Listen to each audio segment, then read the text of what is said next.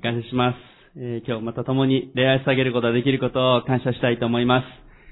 えー先週は創立の65周年記念礼拝、そして午後のセミナーを、えー共に持つことができて、え本当に感謝でした。え素晴らしい時でしたね。あの対面で来られた方とまたオンラインの方々もあったかと思います。えー、神戸照明先生のメッセージ、本当に素晴らしいメッセージを、えー午前の信仰のバトンというテーマで語っていただきました。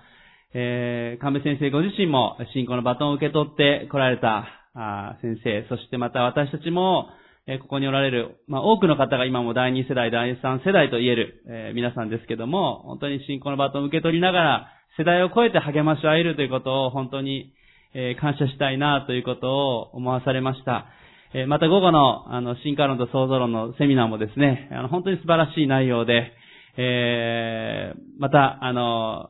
ね、ぜひ、えー感想とかですね、互いに分かち合っていけたら良いなという、えー内容でした。あ本当に、えーストレートにですね、えそして本当に感動的な内容で、え語っていただけて、えいや、お招きできて本当に感謝だなということを思いました。えメッセージの中で、神戸先生に、まあ、神戸先生はあの、東大出身で、えーね、あの、非常に優秀な方なんですけど、まあ、気さくで面白い方でもあるので、えーまあ、ストレッチをしながらですね、あの、聖書通読を 1, 一年間というか、1年以上ですかね、かけて、えー毎日一章、一章か何章かずつ、こう、ストレッチをしながら、えー聖書通読するというのを YouTube で公開しておられたんですけど、まあ、少し前にそれは終わったんですけれども、えー今回の、えー先週の礼拝の中でもですね、えー詩篇の103編のところをこう読みながら、いや、お願いしてなかったんですけど、あの、教会のね、前の建物のスライドとかも出しながらですね、えーストレッチをやっていただけて感謝だったなということを思います。えーそしてストレッチの中で、あの、詩篇103編のところで、こう、わしのようにというかですね、えーその箇所が出てきました。実はちょうど今日のメッセージですね、この、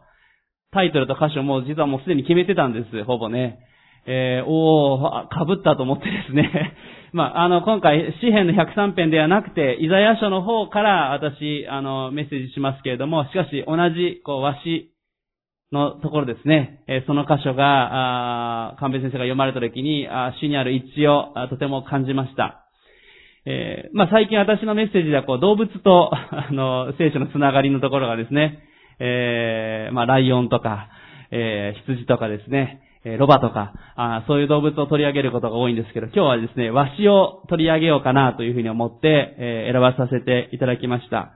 えヤコブ、あ、ごめんなさい、イザヤのえ40章の、えー27節から31節を開いていただきたいと思います。イザヤ書40章のえー27節から31節イザヤ書40章の少し前27節から31節をお読みしたいと思います。お読みします。ヤコブよ、なぜ言うのか、イスラエルよ、なぜ言い張るのか。私の道は主に隠れ、私の訴えは私の神に見過ごされていると。あなたは知らないのか、聞いたことがないのか。主は永遠の神、地の果てまで創造した方。疲れることなく、弱ることなく、その英知は計り知れない。疲れた者には力を与え、勢力のない者には勢いを与えられる。若者も疲れて力尽き、若い男たちもつまずき倒れる。しかし死を待ち望む者は新しく力を得、わしのように翼を広げて登ることができる。走っても力衰えず、歩いても疲れない。ね。有名な聖書の御言葉の箇所ですけども、えー主を待ち望む者は新しく力を得、わしのように翼を広げて登ることができる。走っても力を衰えず、歩いても疲れない。今日皆さんはいかがでしょうか？疲れておられるでしょうか？ね、えー衰えているなと思われるでしょうか？まあ私も、今41ですけど、だんだん、あの、以前のようにですね、あの、連続でいろんなことをこなしていくと疲れやすくなったりですね。若い時ってあれですね、あの、20代、10, 10代、大学生の頃とか多分学生の皆さんそうでしょうけど、徹夜をしてもですね、結構元気だったりとかするわけですけども、ね、私たち、まあ、体力的なことだけじゃなくて、いろんな状況の中で、えー疲れを覚えたり、また、それだけじゃない力を与えられたいなと感じられるんじゃないでしょうか。えー、様々な状況に、えー、翻弄される中で疲れるということも、え、体験していきます。えー、経済のこととかあ、いろんな戦争のこととかニュースを見ると、疲れてきますね。えー、見ているだけで疲れたりですね。あの、コロナの感染人数の毎日聞いてるだけでも 一時期は疲れるというかですね、えー、そういう状況もありました。まあ、まだ、まだまだもちろん注意が必要なわけですけれども、今日私たちこの御言葉から主がこの和紙ということをテーマに、どのようにしたら、主からの力を与えられて、また、この翼を広げて登ることができるとはどういうことか、そのことを一緒に見ていきたい、そのように思います。えー、一言お祈りします。愛する天の神様、今日このようにして共に礼拝してあげることができることを感謝いたします。わしのように私たちが翼を広げて登ることができると、主はあなたが言ってくださっていることを感謝します。しかし私たちは、疲れたり、力、衰える時があります。今日改めてあなたの新しい力が必要です。えー、翼を広げて登るとはどういうことでしょうか？わしのようにとはどういうことでしょうか？主あなたが御言葉から教えてください。主あなたに期待いたします。主イエスキリスの皆によってお祈りします。アーメン。えー、感謝します。えー、このイザヤ書の箇所、ここをこう、まあ、具体的にこう見ていく前にですね、まずわしのことを見ていきたいんですが、えー、イスラエルにはですね、まあ、今よりも昔のこの聖書が書かれた時代には、えー、もう少したくさんの種類の和紙がいました。えー、そして、大体8種類ぐらいの和紙がイスラエルには当時いたというふうに言われています。で、このイザヤ書の40章の31節のこの和紙と書かれている、えー、この単語というのは、おそらく白襟、えー、ハゲ和紙ですね。白襟ハゲ和紙。まあ、あの、ハゲタカと訳される場合もあるんですね。同じ単語が、ハゲタカと呼ばれる場合もあるんですね。まあ、似ているという部分もあるんですけども、ちょっと写真を1、2枚出したいと思います。これが、あの、白襟ハゲワシです。えー、まあ、現在ではね、絶滅の危険性がもうあると言われている、えー、生き物になります。大体長さがですね、え、40センチから50センチぐらいの体の大きさなんですね。もう少し小さい場合ももちろんあります。しかし、まあ、次の写真を出していただくと、翼を広げると3メートル近くまで広がるんですね。4、50センチの体なんですけども、翼を広げると、3メートル近い、大きさになります。まあ、あの、ちなみにこの、ハゲワシと言われる理由はですね、あの、死んでいる生き物とか、腐った肉とかも食べるので、あの、顔とかこの首に毛がいっぱいついてると汚れるので、あの、ついてない。えそれがこの、えハゲワシと呼ばれる理由です。で、このワシはですね、まあ、わし全体に言えることですけども、えー、すごく目がいいわけですね。遠くからでも獲物を見つけることができます。また足の力とか爪が非常に鋭くてですね、上からこう獲物を見つけると急降下してその獲物を狙って捕まえる。まあもちろん、死んでいる生き物とかを食べたりもするわけなんですけども、しかし生きている生き物でも上から襲って捕まえることができるわけです。そして、作る巣というのは、断崖絶壁とかですね、岩地、山の上の方の岩地のところに作るわけです。敵がやってこない、そういう断崖絶壁、岩のところに巣を作って、そして上空を飛びながら、獲物を見つけると急降下して、捕まえる。えー、まあ、このワシの姿というのはですね、非常に勇ましい、えー、まあ、ライオンは百獣の王と言われますけども、このワシも、えー、まあ、鳥の中の鳥の王者と言われる生き物です。え、ですから、いろんなところでこのワシの、ま、エンブレムというのが出てきますね。あの、例えばあの、アメリカの、アメリカ合衆国のですね、あの、国の紋章もですね、ワシが入っていますし、えー、ローマ帝国もですね、ワシの旗を掲げて、え戦いをしていたわけです。まあ、いろんな神々とかもですね、あの、メソポタミアとかいろんなあっちの方面ではですね、このワシというのがですね、強い神のまあ、象徴としてえ書かれる時もあります。それぐらい非常に力強い生き物なわけです。ね、ありがとうございます。あ、でもしばらく出しておきましょうか。せっかくですので、イメージが しやすいかと思います。聖書の中で、えー、今日このイザヤの40章の31節では、私たち自身がわしのように翼を広げて登ることができると、まさにこの写真のような形ですけども、しかし、別の箇所ではですねえ、神様ご自身のこともわしのようであるということが書かれている場所もあります。一箇所別の場所を開きたいと思います。出エジプト記の19章の4節5節を開いていただきたいと思います。出エジプト記の19章の4節から5節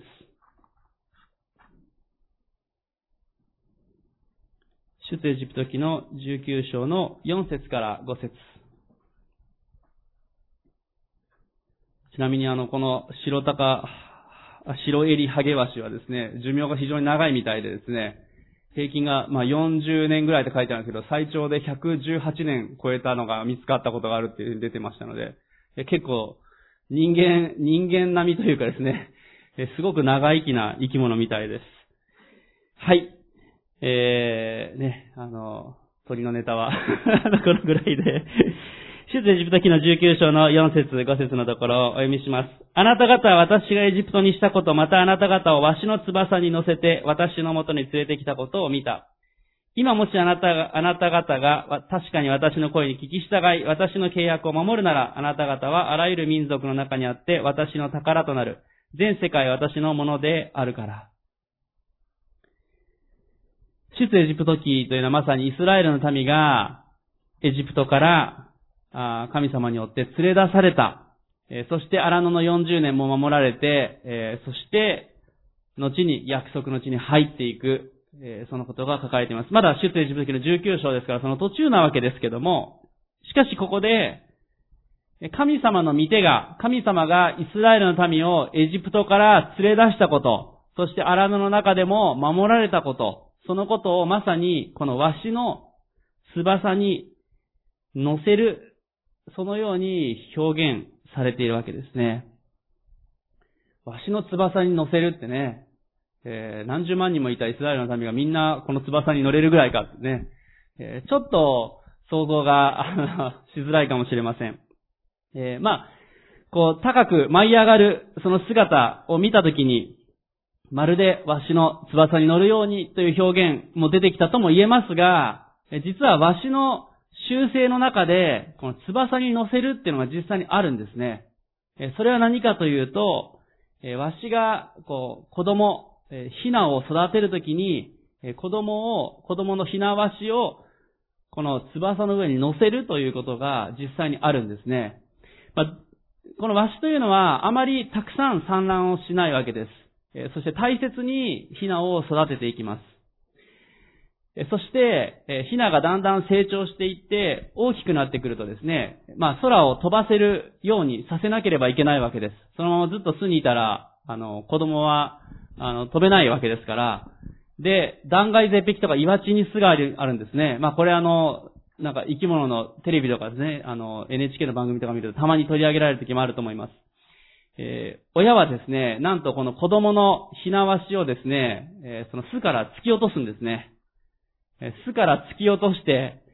そうするとヒナはこうバタバタしながら落ちていくわけです。で、その周りをこう親ワシはこう励ましながら飛んで、そしてこのヒナワシがもうまさに下に落ちて絶対絶命で打ち付けられるという時に、親ワシがやってきて、その羽の背中にヒナワシを乗せてもう一度巣に戻るんですね。えそしてそれを毎日繰り返していく中で、だんだんと、このひなわしは、あどのようにしたら、この上昇気流に乗るようにできるのか、翼を広げて、え飛ぶことができるのかを学んでいって、えそして、ついに、え空が飛べるようになっていくという、えそれがこの、え親わしが、ひなわしを育て、そして、この翼の上に乗せるということが、表されているわけです。ですから、この聖書のえわしの翼に乗せてという時に、おそらくこの親わしがひなわしを背中に乗せて何度も飛べるように訓練する、えそのことがこの中にイメージされているわけですね。まあ、まさにイスラエルの民というのは、このひなわしと親わしのような関係で、えエジプトを出エジプトし、そして荒野を旅していたと思います。えー、出エジプトするんだけども、主に頼るときと、失敗するときと、そういうのの繰り返しの中で、イスラエルの民は成長していきました。そしてついには約束の地に入っていくわけですね。この親わしとひなわしの関係、そしてこの飛べるようにさせるということは、この出エジプト記のイスラエルの民と神様の関係を表しているだけではなくて、今日ここにいる私たち一人一人の関係をもある意味表しています。私たちもイエス様を信じてクリスチャンになった時というのは、まあ、ある意味、あ、感謝だと。えー、もう恵みの中にある意味浸るわけです。しかし、だんだんと私たちがクリスチャンとして成長していく中で、えー、自分自身で祈りながら一歩ずつ踏み出していくという経験をしていきます。えー、時に弱さや困難を体験していくことがあります。えその中で、一見神様に突き落とされたような、見放されたように感じる時もあるわけです。えしかし、主は確かにそばにいて見守り、そして私たちが本当にこの落ちる時に、えー、その背中に乗せて、もう一度巣に戻してくださる。そして、えー、ついには飛べるようになるように、ある意味育ててくださる。そのようなことを私たちもクリスチャンとして経験していきます。この先ほどのイザヤ書の箇所に戻りますけども、イザヤの40章のところにもう一度戻りたいと思います。イザヤ書のこの40章のちょうど27節から31節のところでは、どのような状況だったかということですが、このイザヤ書40章を、まあ、預言者のイザヤが預言したとき、それはイスラエルが、イスラエルの国が、まあ、アッシリアに、こう、ものすごく圧迫されて攻め滅ぼされそう、そのような状況の中にありました。27節を見ると、イスラエルの民はこう言っています。私の道は主に隠れ、私の訴えは私の神に見過ごされている。えー、神様は助けてくれないんじゃないか。私たちはこんなに攻撃されてて今大変な状況だと。でも主は助けてくださらないじゃないか。見過ごされているんじゃないか。彼らは不平不満を言いました。まあ、実際イスラエルの民のこの約束の地に入ってからの歩みというのも何度も、えー、素晴らしい時を送りながらも罪の中に落ちて、また、え、戦いに勝ったと思ったら、えー、不平不満を言い、主から離れてしまい、ついにはこの後は国が滅ぼされるということも起こってくるわけです。人々は、あでもこの時は、主は助けてくれないという不満を言っているわけですね。えまさにあの、ひなわしがこう下に落ちていく、その瞬間のような体験であったかもしれません。え彼らはその時に、不信仰に陥ってしまったというのが問題にあるわけですね。しかし、親わしとひなわしの関係を見ていくときに思わされることは、それは親わしは必ず見守っていて、下に叩きつけられることがないように救ってくださる。救、救う、それが親わしの存在です。神様と私たちも、また神様とイスラエルの民も本来そうなわけですね。しかしイスラエルの民がここで、不平不満だけを言って罪を犯し続けていたときに彼らは国が滅ぼされるということが実際に起こってしまったわけです。この不平不満を言うイスラエルの民に対して主はどう言っているか。主は何度も何度もこのあたりのですね、イザヤ書も含めこの前後を見ていくと何度も何度も神様愛を表しておられる。そして回復の余地を与えてくださっていることがわかります。実際、イザヤ書の40章の一節を見るとですね、こう書いてあります。イザヤ書40章の一節最初のところでは、慰めよ、慰めよ、私の民を、あなた方の神は仰せられる。エルサレムに優しく語りかけよ。これに呼びかけよ。その区域が終わり、その戸が償われていると、そのすべての罪に変えて二倍のものを主の手から受けていると。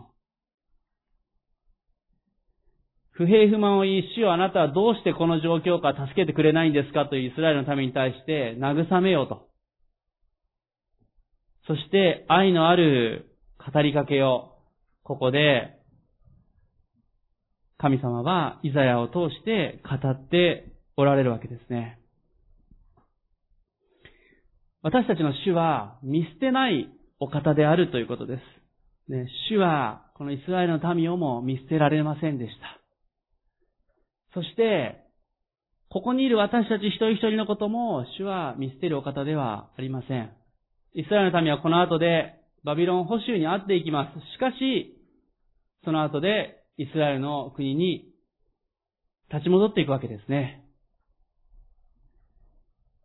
今日一つ目のポイントを皆さんにお伝えしたいと思います。それは、主は私たちを見捨てず導いてくださるお方であるということです。今日一つ目の皆さんにお伝えしたいポイント、それは、主は私たちを見捨てず導いてくださるお方です。主は私たちを見捨てず導いてくださるお方です。あのイスラエルの民を、そして今日の私たちも、またひなわしを親わしがこの背中に乗せるように、今日も私たちのことを主は見捨てるお方ではありません。イザヤ書の40章の28節から29節のところを見たいと思いますが、私たちの主がどのような方か、そのことが続けて書かれています。40章の28節29節をお読みします。あなたは知らないのか、聞いたことがないのか。主は永遠の神、地の果てまで創造した方。疲れることなく弱ることなく、その英知は計り知れない。疲れた者には力を与え、勢力のない者には勢いを与えられる。ここでいくつか私たちの主のことが書かれています。一つ目は、主は永遠の神と書かれています。主は初めから我れ、はじめに、はじめに神が天と地を創造された、それは、はじめから主がおられたから、そう言えるわけですね。主は初めからおられ、そして永遠を支配される方です。イエス様は再び来られ、その後でまた新天新地があるわけですけども、それは永遠なわけですね。イエス・キリストを信じる者は永遠の命が与えられるわけですね。それは私たちの主が永遠を支配しておられるから、主は永遠の神です。また、地の果てまで創造した方って書いてあります。二つ目に主は創造主であるということがここで書かれています。一つ目は永遠の神ですね。二つ目は創造主であるということですね。まあ、ちょうど先週、え、創造論のことについても学びましたけども、主が、このわしの姿とか見てもですね、どうでしょう。まあ、自然にこれが発生するなんてまあありえないわけですね。もう空気をこう、上手にこうですね、この羽一つでもですね、ものすごい機能なわけですね。人間が作り出すことができないレベルの作りをしているわけです。えー、基本的に物っていうのは退化、退化というかですね、物は腐っていったりとかですね、えー、するわけですけども、しかし、どうやっても、あの、これが自然にできるということは、まあ、ありえないと正直思います。えー、主はすべてを創造した方だと、そのように書かれています。また三つ目、疲れることなく、弱ることなく。これは、主は力強い方であるということを表しています。三つ目に、主は力強い方。そのことが言えます。主は疲れることも、弱ることも、また、まどろむこともない。そのように、聖書は言っています。私たちの主は、力強い方ですね。弱ることがない方です。だから私たちに力を与えてくださることが今日もできるわけです。そしてさらに、その英知は計り知れないと。四つ目に主は、まあ、全知全能なる方であるということをお伝えしたいと思います。主は全知全能なる方です。素晴らしい能力を持ち、力をお持ちですけども、同時に全てをご存知であるということです。このわしも鋭い、まあ、爪とかを持っていますけども、非常に強い、素晴らしい目を持っているということを言いました。遠くからでも全体を見渡して、そして獲物を見つけて飛んでいく。また落ちていく小さいワシがいれば、ひなワシがいればそれを救うことができるのも、すべてを見渡しているからですね。今日も私たちのことも主はすべてご存知です。すべてをなすことができ、そしてすべてをご存知であるんですね。だからこの後で29節に疲れた者に力を与え、勢力のない者には勢いを与えられると、ここでイザヤは宣言しています。しかし30節を見ると、若者も疲れて力尽き、若い男たちもつまずき、倒れるというふうに書かれています。神様素晴らしい方である私たちをまさにこの翼に乗せて飛んでくださるような方なんですけども、しかし同時に私たちは苦難を、困難を通ることがあるということです。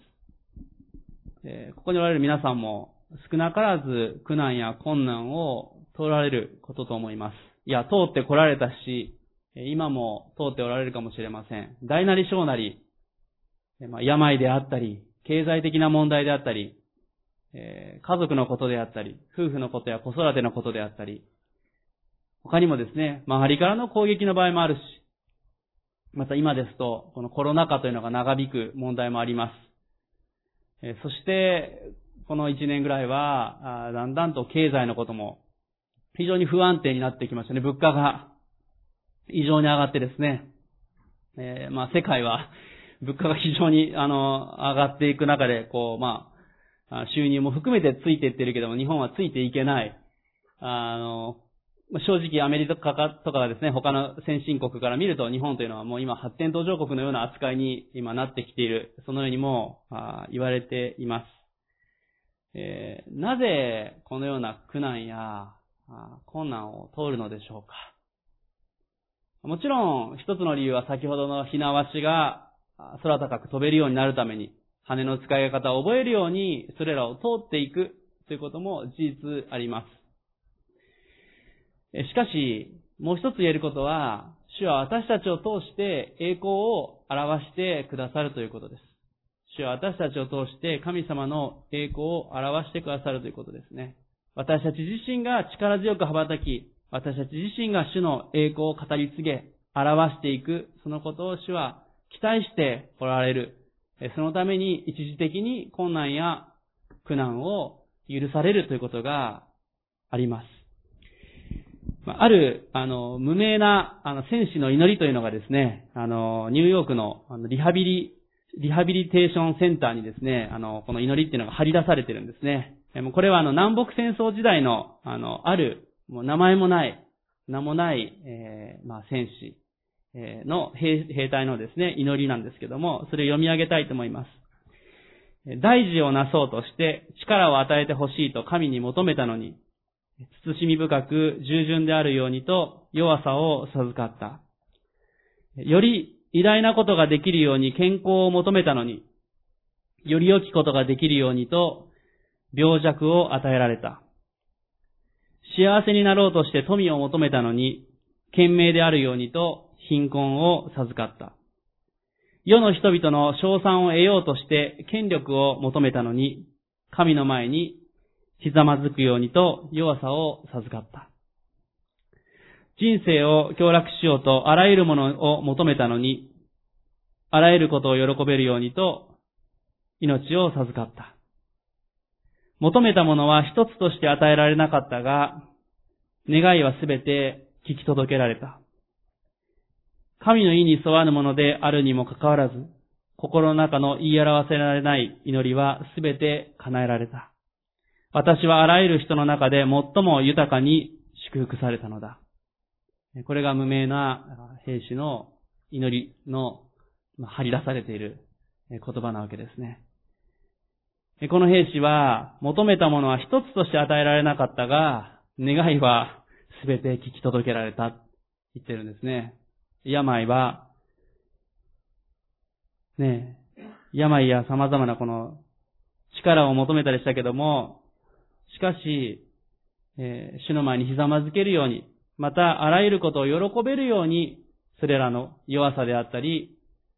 それらの困難というのがあったんだということを言っています。力が欲しかったけれども、しかし与えられなかったが、代わりに慎み深さが与えられた。この兵士は言っています。ね、最後のところのこの神の意に沿わぬものでもあるにもかかわらず、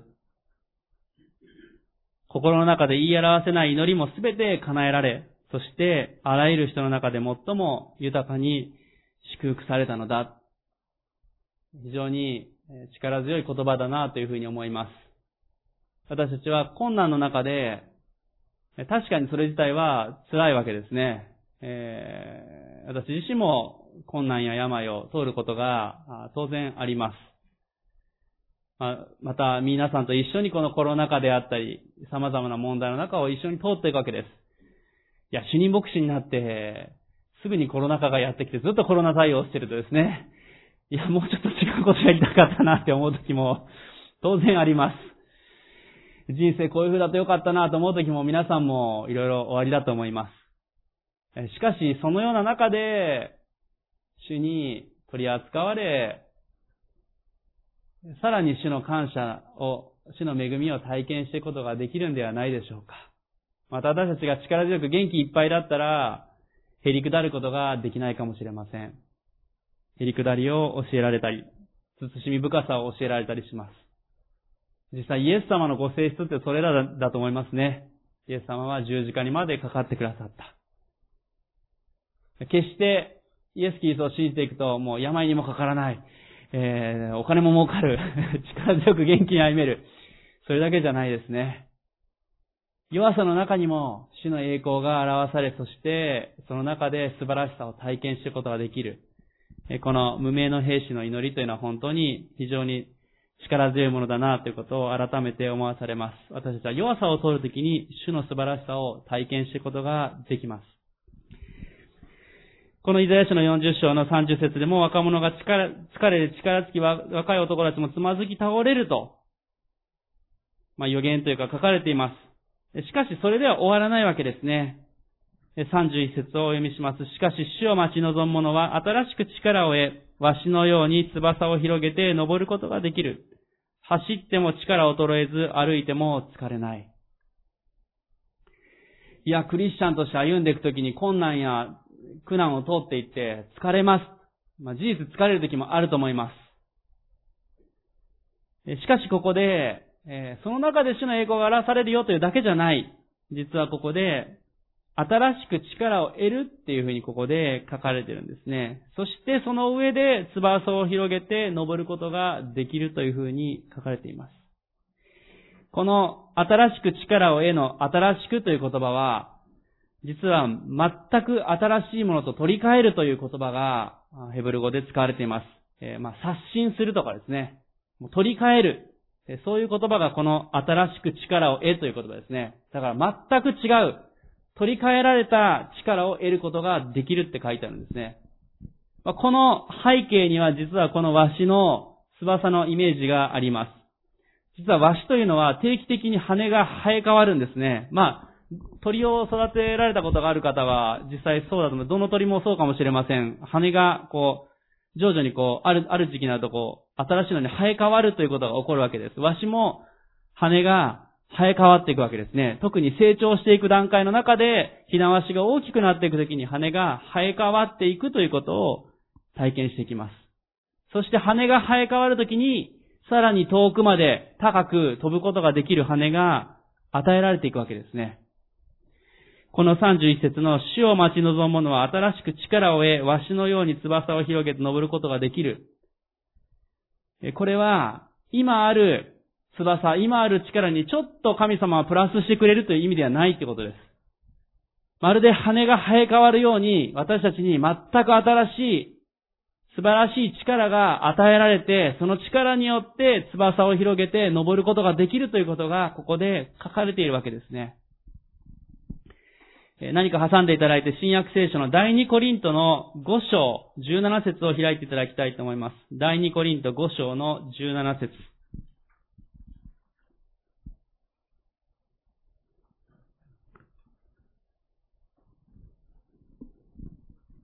第2コリントの5章の17節を開いていただきたいと思います。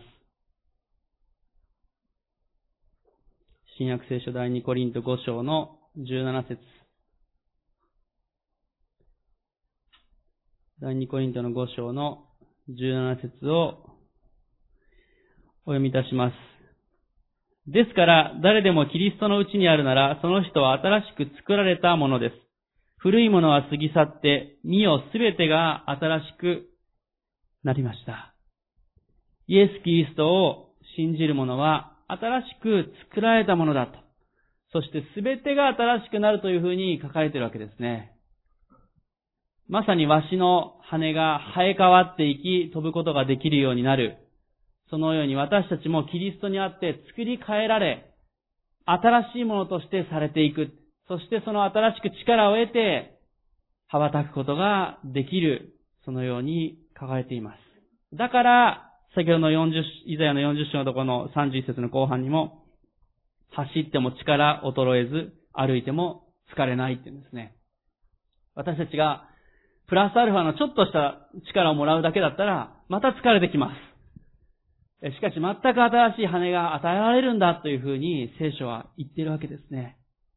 今日二つ目のポイントを皆さんにお伝えします。それは、死を待ち望む者は新しい力を得るということです。二つ目のポイントは、死を待ち望む者は新しい力を得ることができます。いや、もっと言うと全く新しい、新鮮な力を得ることができると聖書は言っています。しかしこの力を得るための条件、それは31節の、イザヤ40章31節の最初にあるように、主を待ち望む者は新しい力を得るということです。新しい力を得ることができるのは主を待ち望むものだっていうふうに書いてあるんですね。逆に言うと、こう待ち望まないと 力を得ることができないわけです。えー、自分自身の力で頑張ってしまったり、バタバタと自分で羽ばたいてしまったり、古い翼のままで羽ばたこうとしたら疲れていってしまうわけです。実際先ほどのイスラエルの民のことを言いましたけども、イスラエルの民は自分の力で傲慢になってしまう時があったり、自分の力で戦おうとして失敗していくということを体験するわけです。この31節のこの待ち望むという、まあ、ヘブル語はカバーっていう言葉が使われてますが、それは実は静かに沈黙して死を信頼して待ち望むという言葉なんですね。静まって沈黙して主を信頼し、希望を持って待ち望む。それがここで書かれている、この待ち望むという言葉の意味です。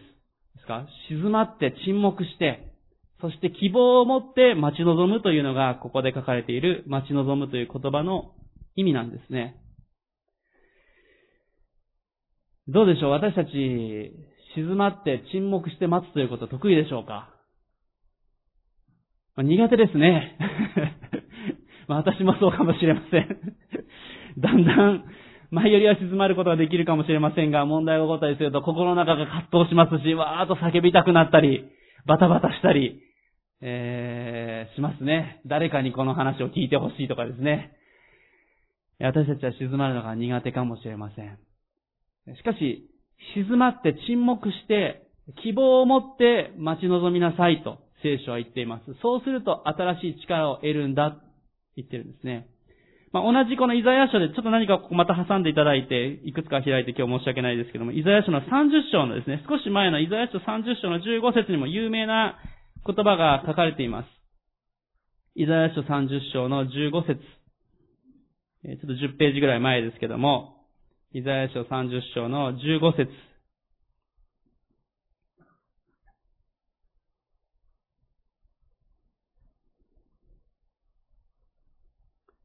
お読みします。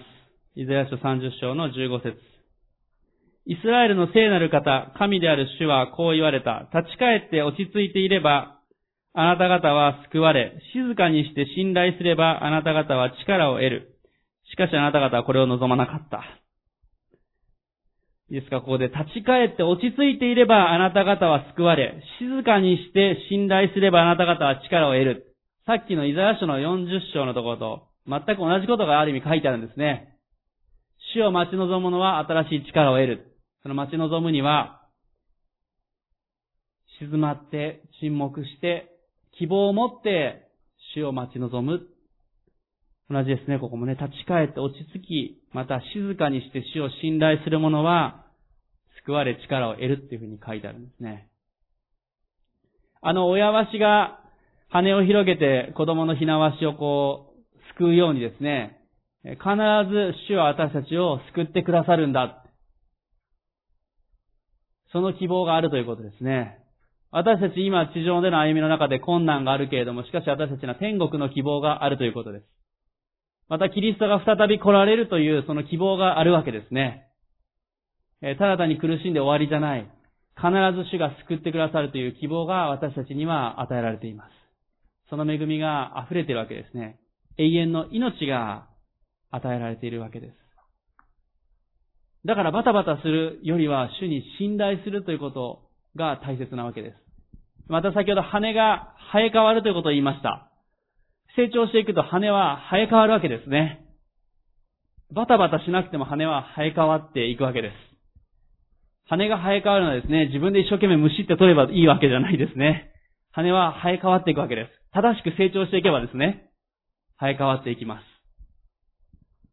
落ち着いて静まっていく。難しいことではありますけれども、しかし私たちがその信頼をしていく、その時に私たちは新しい力を得ていくことができるんだということです。この、もう一度イザヤ書の40章の31節に戻りますが、イザヤ書40章の31節の、この死を待ち望む者は新しく力を得るの、この力を得るという言葉は、実はこう未完了の言葉で書かれているんですね。これは、要するにまだ完了していない。もっと言うと何度でも繰り返し力を死を与えてくださるということを表している言葉です。なので死を待ち望むのは何度でも新しい力を得ていくことができるわけです。何度でも新しい羽が与えられていくわけです。困難や苦しみを通ることがもちろん私たちの中であります。しかしその中で主に信頼して待ち望む者は新しい力を何度でも得ていくことができます。いつか一度だけ与えられたからそれで終わりではなくて、これからも主は私たちに力を与えてくださるんだということです。ただし条件は主を待ち望まなければいけません。まあ、有名な、あの、説教者であり、神学者であるアンドリュー・マーレーという方がですね、19世紀の方でおられます。え、まあ、この方の有名な、まあ、名著なんですけどね、この方の本で、神を待ち望めという、まあ、古い本があります。えその中で、ま、アンドリュー・マーレの19世紀の時代ですので、だいぶ前ですけども、えー、ま、少し前にというお話で、ま、19世紀の話ですけどね、え、書かれています。えー、少し前に、えー、まあですが19世紀の頃、え、イギリスに有名な交響楽団があったそうです。そしてこの交響楽団はあちこちを回ってコンサートをしていました。え、ところが、え、イギリスで不況が始まり、経済が悪くなり、人々が全然チケットを買えなくなってしまったっていうんですね。まあちょっとなんか似てるなというふうにも思ったりもします。ある日の夕方、えー、力なく会場を整理していた一人のこの楽団員がですね、公共楽団員が、もう今日のコンサートはやめにしようと。えー、昨日もほとんど人が来なかった。えー、今日はもっと悪いことに、え雪が降っている。えなので一人も来ないかもしれないから今日は中止にしようって、この楽団員は言いました。え他の楽団員たちも言いました。そうだそうだ、こんな悪い条件の中でこれ以上頑張り続けるのはもう無理だ。もうやめよう。もうごめんだっていうふうに合図を打ったっていうんですね。なんか気持ちがわかりますね。え、人も来ないし、チケットを買う人たちもいないし、条件は非常に悪いです。雪も降っている。しかしこの時に年配の楽団員が言ったんですね。ちょっと待ってくれって。私たちは切符を買った人たちに対して、チケットを買った人たちに対して責任があるんだ。だから、たった一人しか来なかったとしても、やめてはいけない。今晩はベストを尽くそう。そのようにこの冷静な年配の楽団員は言ったっていうんですね。一人来たとしても、そのために全力を尽くそう励ましたですね。そして、なんとこの日の夜の演奏は、それまでで一番素晴らしい演奏だったっていうんですね。会場に来ていたのはわずかな回収でした。えー、観客はわずかでした。しかしそこはもう本当に感動の渦の中にあった。感動が湧き起こったそうです。えー、そのわずかな回収の中に、観客の中に一人の老人がいました。その老人が、まあ、感動して一つの紙を手渡して帰っていったっていうんですね。その一つの紙切れ、一枚の紙切れにはこう書いてありました。とても素晴らしい演奏を感謝しています。国王より。実はこのわずかな回収の中、監修の中にいたね、えー、老、老人の男性は、国王だったってですね、イギリス国王が見に来ていた。えー、そして、えー、感謝していますっていうふうに彼は書いて帰っていった。そして、この楽団員は本当に励ましを受けた。そういう、まあ、実話を、え書いてあります。いい話ですね。えこの話の中で、でも私たちこの学団員たちの気持ちも共感します。え全然人が入らないし、もう無駄じゃないかやめた方がいいんじゃないかって。雪も降ってきたし、チケット買う人もいない、不況だし。もう諦めたっていいんじゃないか。しかしその中で、それでもベストを尽くそう。一人でもお客さんが来たらその人にベストを尽くそう。そうしていったときに、その日最高の演奏ができた。まずそこのことも素晴らしいなと思います。私たちが諦めないで、主に期待して待ち望んでいくときに私たちは新しい力を得て、ある意味、本当に主の栄光を豊かに表すことが、その中でこそできるんではないでしょうか。また、この王様のように私たちの主は私たちを見守ってくださっていると思います。誰も見てないんじゃないかと思う中で、とても素晴らしい演奏を感謝しています。国王より。感動しますね。主は私たちをよく見ていてくださって、見捨てることがない。私たちを励まし、新しい力を与えてくださる。ねえ、このアンドリュー・マレーの本の中にも書いてます。主を信頼するとは、その御言葉の約束が成就されて、私たちが人生の困難から立ち上がることができるように、力づけてくださることを辛抱強く期待することです。書いてあるんですね。神様の御言葉が必ず成就することを、私たちが困難から立ち上がることができること、そして主がそれをしてくださることを辛抱強く期待して待つこと、それこそが神を信頼すること、神を待ち望むことだっていうんですね。私たちも様々な困難、苦しみを通りますけども、その中で主の御言葉は必ず起こるということ。そして主が立ち上がる力を与えてくださるということ。そして辛抱強く待ち続けるときに必ずそれが起こるということ。それが希望を持って待ち望むということ。そしてその時にこそ新しい力を得ることができるんだということを覚えたいと思います。そして今日メッセージの最後に三つ目のポイントをお伝えして終わりたいと思います。それは、主を待ち望む者は翼を広げて登ることができるということです。主を待ち望む者は翼を広げて登ることができる。それが今日の三つ目の最後のポイントです。主を待ち望む者は翼を広げて登ることができます。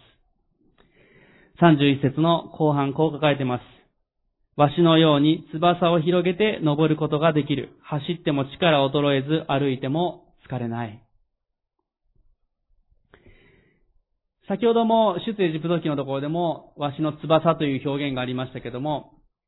聖書の中でこの翼というのは神の御言葉を表す言葉でもあるんですね。え翼というのは神の御言葉を表す言葉でもあります。実際あの出エジプト記でもイスラエルの民は日々主からの与えられたマナを食べて生きていきました。また今日私たちが神の言葉を日々食べて、日々導かれて生きるわけです。この主の翼に導かれるというのは、まさに御言葉に導かれて、御言葉を毎日食べて歩んでいく、そのことを表しています。どうでしょう？わしもそうですけども、ひなわしが大きくなっていく、羽が生え変わると言いましたけども、成長しなければ羽は生え変わりません。しっかりと食べ物を食べて大きくなっていけば、自然に羽は生え変わりますし、高く飛ぶことができるようになっていきます。しかしそれが起こらない条件というのは、食べない、成長しなければ、羽は生え変わりませんし、高く飛ぶことはできません。ただ単に、しっかりと正しく成長していくことが必要だということです。正しく食べていく。私たちにとってそれは、御言葉を日々食べていく。御言葉に生きていく。そのことが必要です。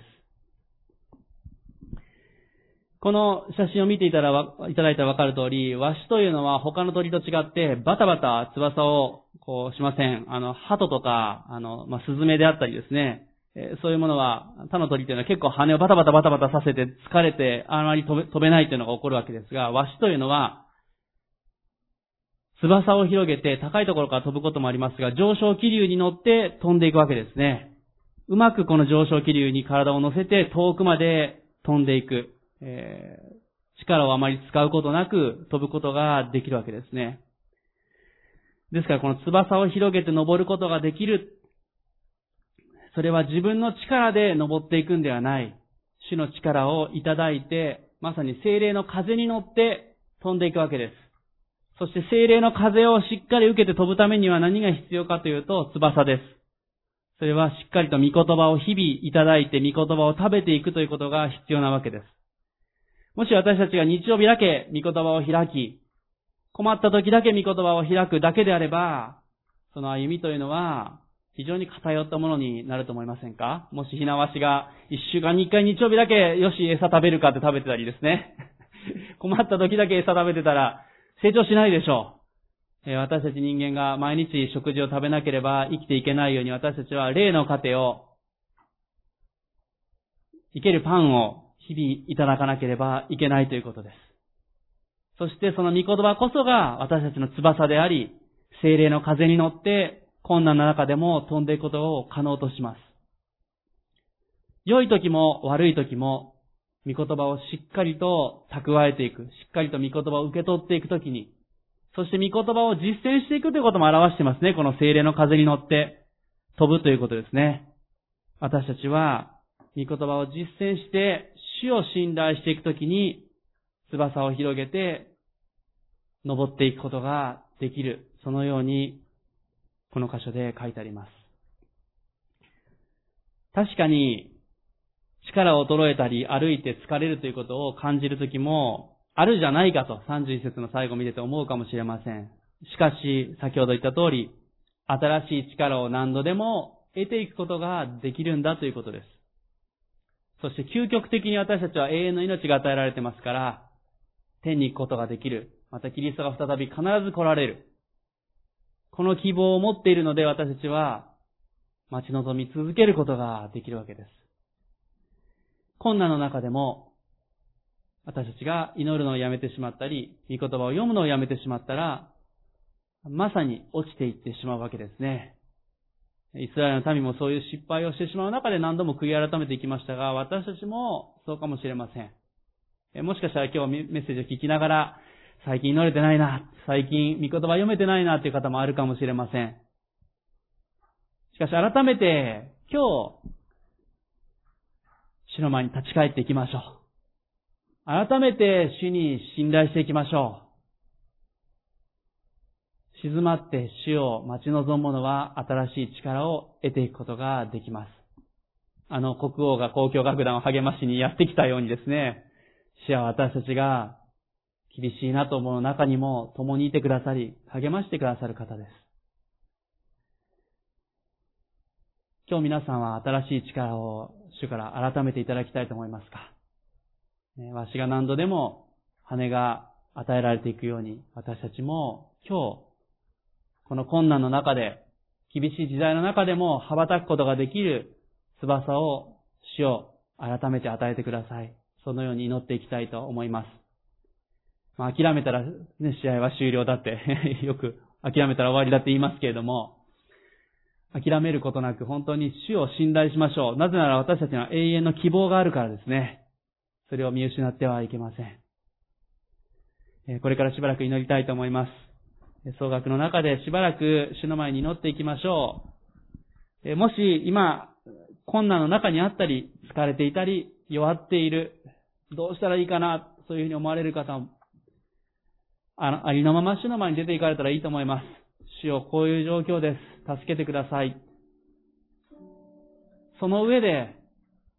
主よどうぞあなたを静まって待ち望むことができますように、今祈っていきましょう。